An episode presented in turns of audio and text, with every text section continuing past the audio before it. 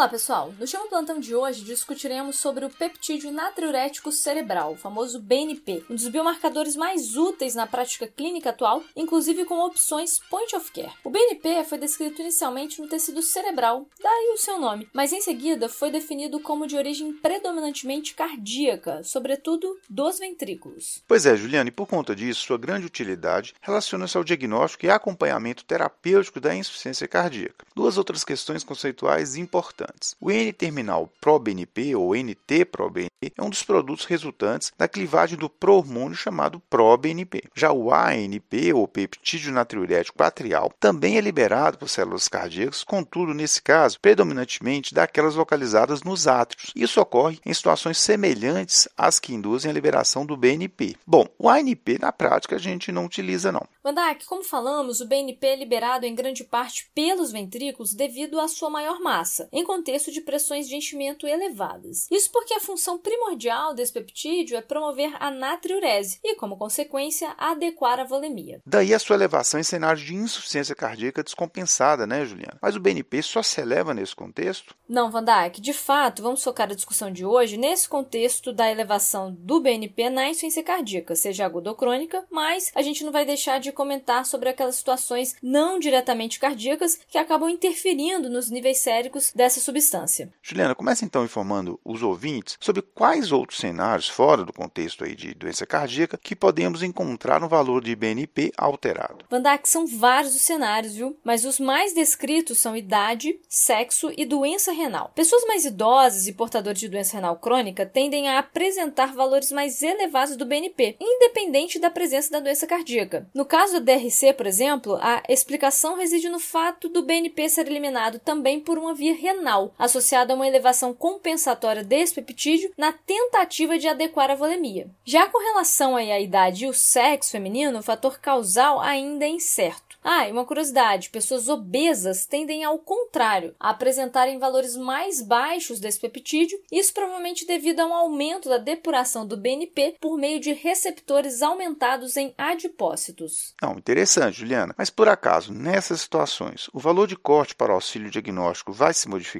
Não, Vandak, até o momento, os pontos de corte ideais nessas situações de pessoas mais velhas, mulheres e, sobretudo, em contexto de doença renal crônica, continuam os mesmos de outros cenários. O sumário clínico da Inamed até sugere considerar um valor de corte diferente, caso o clearance esteja menor que 60 ml por minuto. Mas as principais diretrizes sobre o tema ainda não mencionam o valor de corte ajustado para a doença renal crônica. Joia, Juliana. Aproveitando que você comentou algo sobre os valores de corte, adianto que existem vários imunissais disponíveis para mensuração do BNP, inclusive técnicas do tipo point of care, mas que são menos precisas que a dosagem sérica. E por conta disso, a gente vai discutir aqui os valores de corte de BNP considerando a dosagem sérica desses marcadores, ok? Boa lembrança, Van Dijk. Falando agora da aplicabilidade do BNP na insuficiência cardíaca.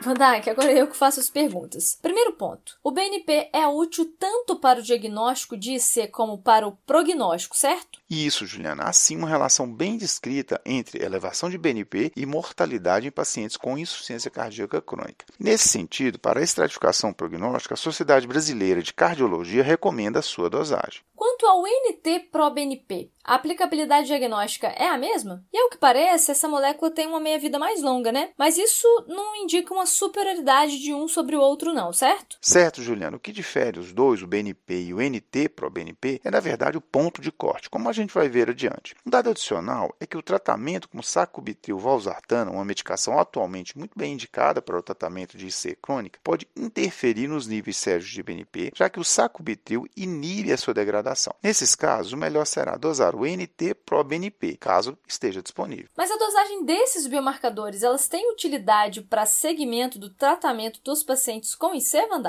Juliano, o tratamento da IC parece sim reduzir o nível sérico do BNP, mesmo se a gente considerar aí essa questão do sacubitril valsartana. Caso a dosagem com as medicações adequadas não se reduza, ou seja, os níveis séricos do BNP não caiam, o prognóstico será pior. Mas uma informação muito importante sobre essa aplicabilidade da molécula precisa ser mencionada. A dosagem sérica do BNP como guia para a resposta terapêutica não é superior à avaliação por meio de critérios clínicos. Em outras palavras, o segmento desses pacientes deve ser feito feito primariamente com base na melhora dos sinais e sintomas associados a IC e não conforme a queda do BNP ou objetivando algum nível sérico alvo deste biomarcador. Voltamos então àquela máxima, né, Van de que a clínica é soberana, não é mesmo? Além de poupar os custos, claro. Bom, e quanto à sua utilidade no diagnóstico da insuficiência cardíaca? Juliana, tanto o BNP como o NT-proBNP possuem valor preditivo negativo elevado para IC, sobretudo se é aguda. Ou seja, diante de um paciente com dispneia que chega no pronto atendimento, se houver suspeita desse sintoma ser relacionado à descompensação cardíaca aguda, uma dosagem de BNP abaixo de 100 ou de